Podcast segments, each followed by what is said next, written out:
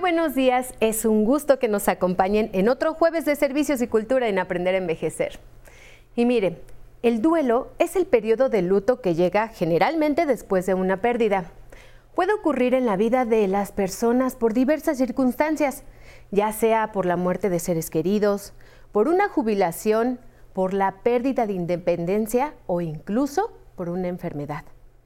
Ante esta posibilidad resulta útil buscar apoyo porque la ayuda profesional brinda la oportunidad de tener un espacio seguro para expresarse, comprender el duelo y aprender estrategias para afrontarlo. Por ello platicaremos sobre los servicios de apoyo que brinda el Instituto Mexicano de Tanatología, que a través de cursos, talleres y conferencias acompañan al adulto mayor para que pueda comprender y afrontar sanamente los procesos de duelo. Antes vamos a ver una cápsula y regresamos para conocer a nuestra invitada de hoy.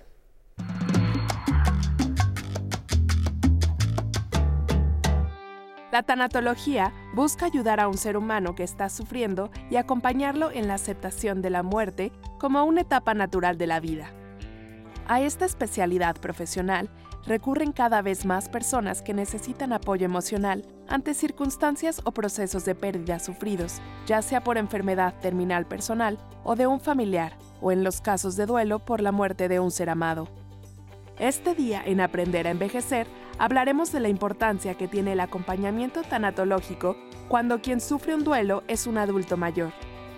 Algo muy importante que considera la tanatología es que cada persona vive de manera muy distinta las pérdidas, por lo que siempre se requiere de apoyo, empatía, comprensión y un entendimiento que para cada ser humano es diferente.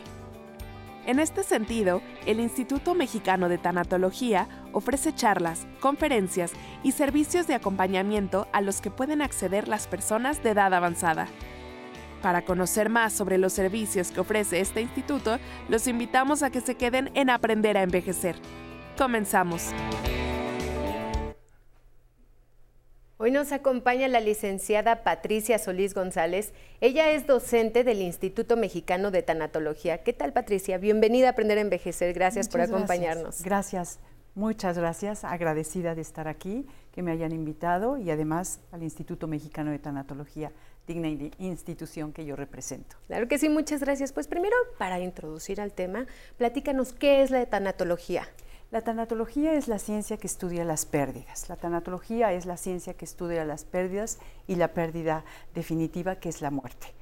En este enfoque se da siempre que es un tanatólogo es el que habla de la muerte. No, es el que también habla de las pérdidas, porque finalmente vamos perdiendo todos los días diferentes cosas, formas, maneras de ser, estados sociales, estados emocionales, personas que están a nuestro alrededor como familiares, como amigos, y se va perdiendo todos los días la vida, porque la vida, sí, es un día más, pero un día menos de vida y no estamos conscientes. Entonces la tanatología apoya en el, en el, duelo, en las etapas del duelo, en las partes emocionales del ser humano y hasta llegar a la aceptación de esta circunstancia que a todos nos dan miedo, las pérdidas nos dan miedo. Claro, aceptar las pérdidas, pero entonces, ¿de qué manera un tanatólogo ayuda al adulto mayor? El adulto mayor se encuentra ante uno, primero, la vida es un manojo de pérdidas, desde que nacemos hasta que morimos. No estamos conscientes de eso.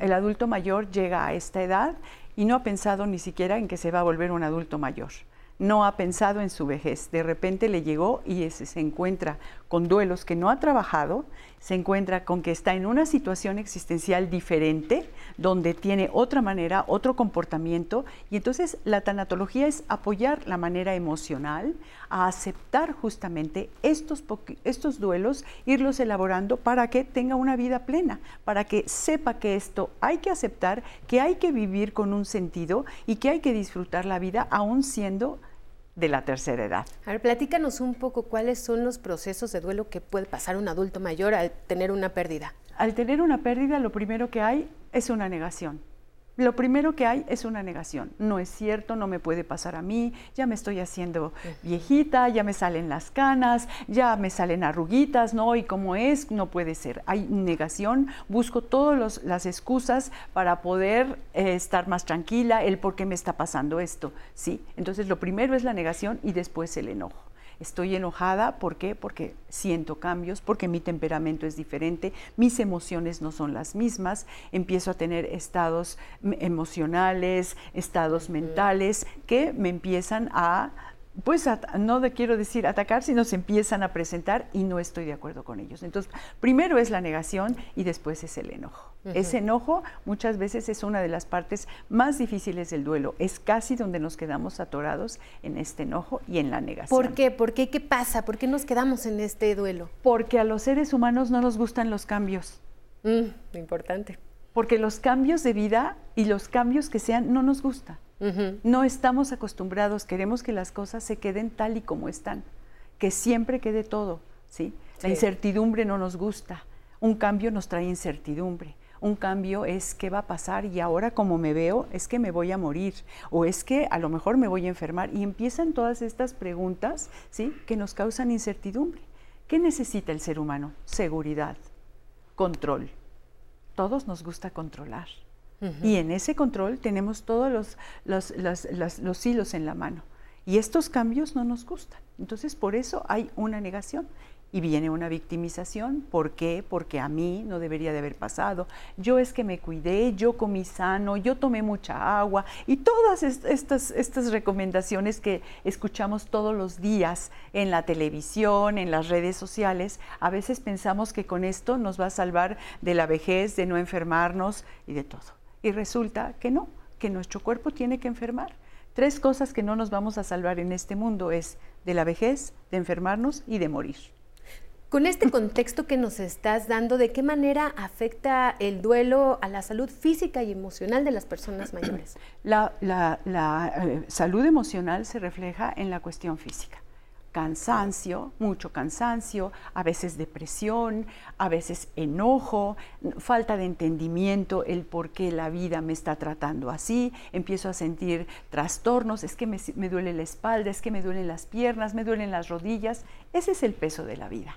Eso es el peso de las emociones que he venido cargando durante un cierto tiempo y las emociones hay que cuidarlas, las emociones hay que apapacharlas, las emociones hay que mimarlas, hay que hacernos cargo de las emociones, hay que hacernos responsable de ellas. Responsables de ellas, hace rato me comentabas, ¿qué es ser responsables de nuestras emociones? A ver, cuéntanos. Saber qué me pasa, saber por qué estoy ansiosa, saber por qué tengo miedo, saber por qué me siento angustiada, saber todas estas emociones que van. Cuando tenemos una alegría ni siquiera lo pensamos, estamos felices. Pero cuando tenemos ansiedad, cuando tenemos angustia, no, no la quiero. Ay, no, estoy ansiosa, ¿qué hago para quitármela? Cuando algo ya sentimos que nos está afectando, no lo queremos aceptar. No lo queremos. Y yo estoy bien, yo estoy bien, yo estoy bien, y resulta que no. Entonces, ¿qué hago con una ansiedad? Soy yo ansiosa. Le voy a dar la bienvenida a esta emoción, ¿sí? Y cuando yo le doy la bienvenida y sé que yo estoy con esa emoción, la emoción me empieza a abrir caminos, me empieza a abrir situaciones de reflexión y me ayuda justamente para poder pedir ayuda, que eso es importante. Queremos poder con las emociones, creemos que no nos van a afectar y resulta que sí.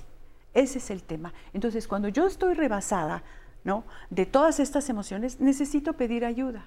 En esta educación de fortaleza, de que no me pasa nada, de que yo estoy bien, voy a preocupar a mis hijos, a mi esposo y a la familia, no, señores, tenemos que mimarnos, tenemos que hacernos responsables y decir, no estoy bien y quiero tener una calidad de vida que sea importante para mí. Primero reconocer, reconocer Desde luego, También reconocer el dolor que se siente. Claro, y reconocerme en la emoción, cuando yo me reconozco en el miedo, está perfecto. ¿Qué voy a hacer con esta emoción? ¿De dónde viene esta emoción? ¿Qué provoca esa emoción? ¿Y en dónde la siento? Y esa emoción soy yo con ese miedo. Y lo que hacemos es tache.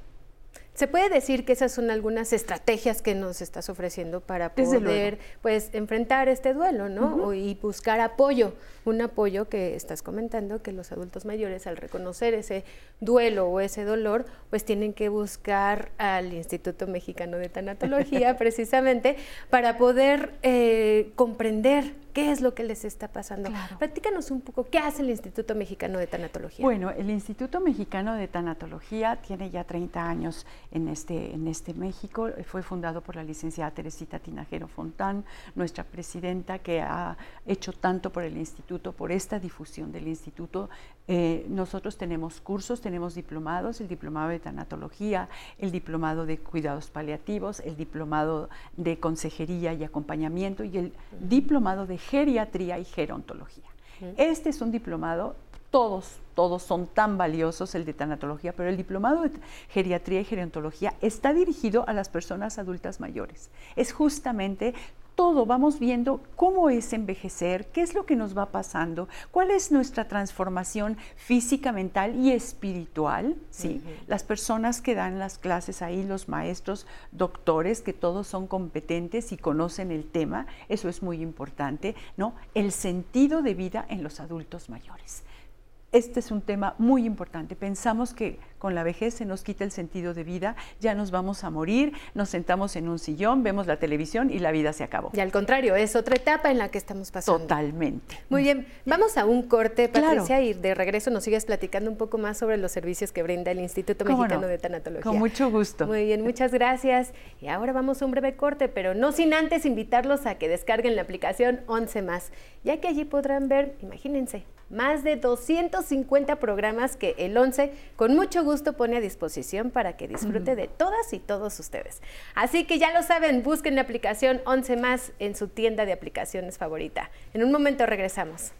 Después de tanto tiempo en hacer, estar en una actividad, uno se vuelve, digamos, entre comillas, famoso por la persistencia. El estar mucho tiempo hace que a uno, ah, sí, yo te oí en, en, en, Radio Educación hace, y me acuerdo, entonces claro, uno se vuelve, para un joven, eh, se vuelve una persona como una especie de mito, no me siento ni mucho más sabio, con más experiencia, sin duda en muchas cosas, eso es inevitable, pero yo pienso que hay algo que da eh, la continuidad. La verdad no siento, no siento que me pese, no siento que esté eh, más cansado, sigo viendo el cine actual y me gusta,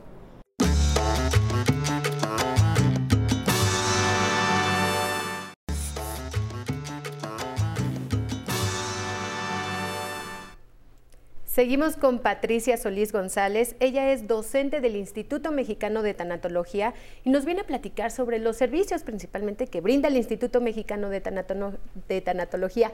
Patricia, a ver, nos estabas contando que hay conferencias, talleres.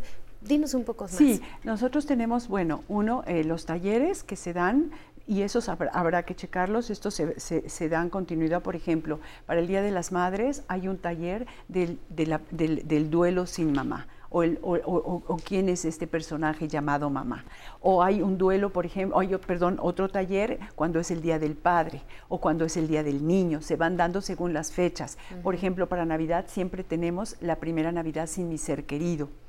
Ah, tenemos a principios de año el sentido de la vida que ya se acaba de dar en enero y seguramente en agosto, septiembre se vuelve a dar. Este taller se repite porque es justamente muy importante hablar del sentido de vida. Entonces estos talleres van cambiando los temas, son cada dos meses, cada mes, según eh, la organización del instituto, se van dando, por favor, es importante checarlos en nuestra página web, ahí hay que checarlos o hablar directamente con nosotros. Tenemos conferencias gratuitas todos los viernes, tenemos conferencias gratuitas con temas para las personas de la tercera edad, para los niños, para los, los adultos eh, medios, temas diferentes de la muerte, de la culpa, de los sentimientos, de muchas, muchas cosas se dan las conferencias. ¿Estas conferencias son en línea o presenciales? Son, son todos, todos nuestros cursos, todo es en línea. ¿sí? Entonces las conferencias son todos los viernes del mes de 5 a 6 de la tarde, es una hora y cada viernes hay un tema diferente. ¿Se tienen que inscribir? En tienen que inscribirse, tienen que hablar al Instituto Mexicano de Tanatología, decir que quieren eh, participar. Ellos mismos les mandan, es gratuita, no, hay, no es costo, por favor, no hay costo. Les mandan la liga y ustedes se conectan. Excelente. ahí está. Patricia, aquí nos encanta escuchar al público. Tenemos algunas preguntas que te quieren hacer, vamos a verlas. Claro que sí, solo quiero decir algo. También el Instituto Mexicano de Tanatología brinda ayuda a las personas. Si ustedes necesitan ayuda terapéutica, ayuda psicológica, alguna, algún soporte que ustedes necesiten, hay que llamar al Instituto Mexicano de Tanatología y, por favor, referir a, esto, ¿no? A estas necesidades. Claro que sí. Vamos a ver las preguntas y ahorita seguimos platicando sobre Claro que sí, con mucho gusto. Enriqueta Romero Medrano, 70 años. ¿Cómo puedo saber que necesito apoyo tanatológico? Enriqueta, importante tu pregunta. Claro, bueno, el apoyo tanatológico se da justamente cuando alguien está en un duelo cuando, cuando alguien falleció y creo poder con el duelo, pero de repente empieza todo este, este, este juego de emociones donde empiezo a sentirme que no estoy activa en la vida, que necesito hablar. A veces creemos que podemos solos o no queremos hablar con nuestros seres cercanos porque no los queremos preocupar.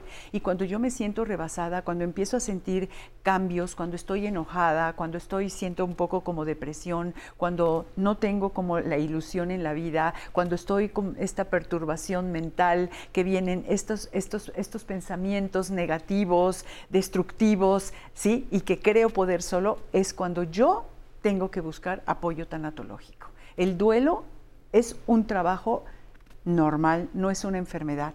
Se va caminando el duelo normal, pero nos podemos atorar en las diferentes partes, como hablábamos, en el enojo, por ejemplo, y en la negación. Y puedo empezar a tener cambios en mí y entonces necesito buscar a alguien que me ayude y me apoye con mis emociones. Lo importante es expresar lo que sientes. Absolutamente, hay que hacerlo. Muy bien, vamos a ver la siguiente pregunta. Claro que sí, con mucho gusto. Mi nombre es Alexandra Hernández y tengo 48 años. ¿Es distinto el apoyo tanatológico previo y posterior a un fallecimiento? Gracias, Alexander.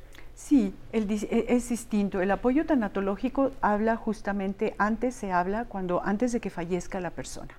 Sí, aquí hay un apoyo eh, tanatológico porque las emociones, aunque ya sé que se va a morir, aunque ya sé que va a tener un desenlace como debe de ser la muerte en esos momentos, pues mis sentimientos están ahí, pero la persona todavía está.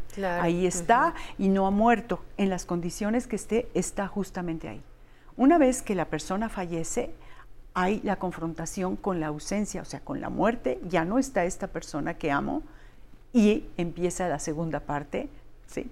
la ausencia. Y entonces esto me provoca emociones diferentes, porque mientras me estaba preparando que se va a morir, pero aquí está.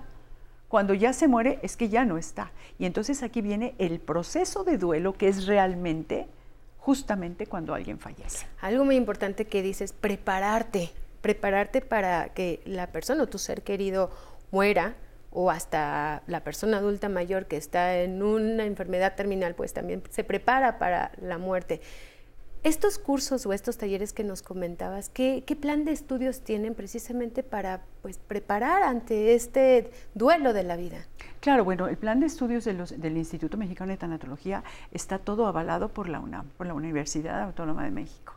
Todo nuestro plan de estudios está avalado por eso y justamente se trata y se van modificando y se van revisando todos los temas para irlos adecuando, porque no es lo mismo hace 30 años que se abrió el Instituto Mexicano de Tanatología, que la situación y la sociedad era diferente, a hoy esta actualidad, con todo lo que estamos viviendo y lamentablemente esta cercanía con la muerte, que a veces ya se nos hace muy común escuchar muchas cosas. No, es que está la muerte ahí y este tema hay que abordarlo desde diferentes partes y desde diferentes partes sociales, culturales y existenciales. Claro. ¿Cuánto tiempo duran los cursos? El diplomado de tanatología dura 14 meses. El diplomado de geriatría y gerontología dura 12 meses. El de cuidados paliativos dura 13 meses. El de acompañamiento y consejería dura 12 14 meses. Perdón. Muy bien, entonces nos platicabas que hay apoyo psicológico también ah, en, telefónica, o sea, pueden llamar. Pueden llamar y ya ellos les canalizan con un terapeuta. También nos comentabas que las conferencias son todos los viernes de manera gratuita. Totalmente. Eh, por medio de la página de internet, o bueno, tienen que inscribirse metiéndose a la página del Instituto Mexicano. O hablar por teléfono y ellos ya les mandan la liga. Muy bien, y los cursos y talleres, nos comentabas que hay uno que es el sentido de la vida, que al principio y casi al final del, año es cuando abren este curso. Sí, se acaba de dar hace 15 días en el instituto. Muy bien, es sin límite de edad, todos se pueden inscribir. Todo mundo puede entrar a nuestros diplomados. Todo mundo. Tenemos, persona, tenemos personas, ¿sí? El, alumno que, yo llegué a tener, el alumno más grande, por decir así, tenía 82 años. Era un maestro em, em, em, eh, jubilado de la UNAM y estaba estudiando la tanatología. Muy bien, bueno, algo que comentaste, jubilado. Muy importante.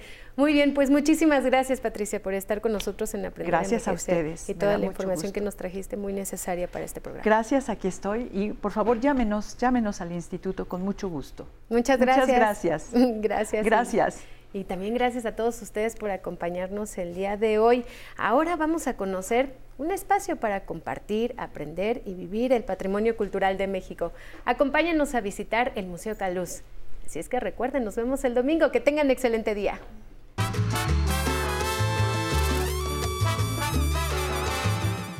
En Avenida Hidalgo, esquina con Paseo de la Reforma, en la Ciudad de México, se encuentra desde hace tres años el Museo Caluz. Este museo, dedicado al arte mexicano, fue inaugurado el 23 de octubre de 2020 en un edificio que por muchos años fue el Hotel de Cortés, el cual funcionó como hostal desde 1620.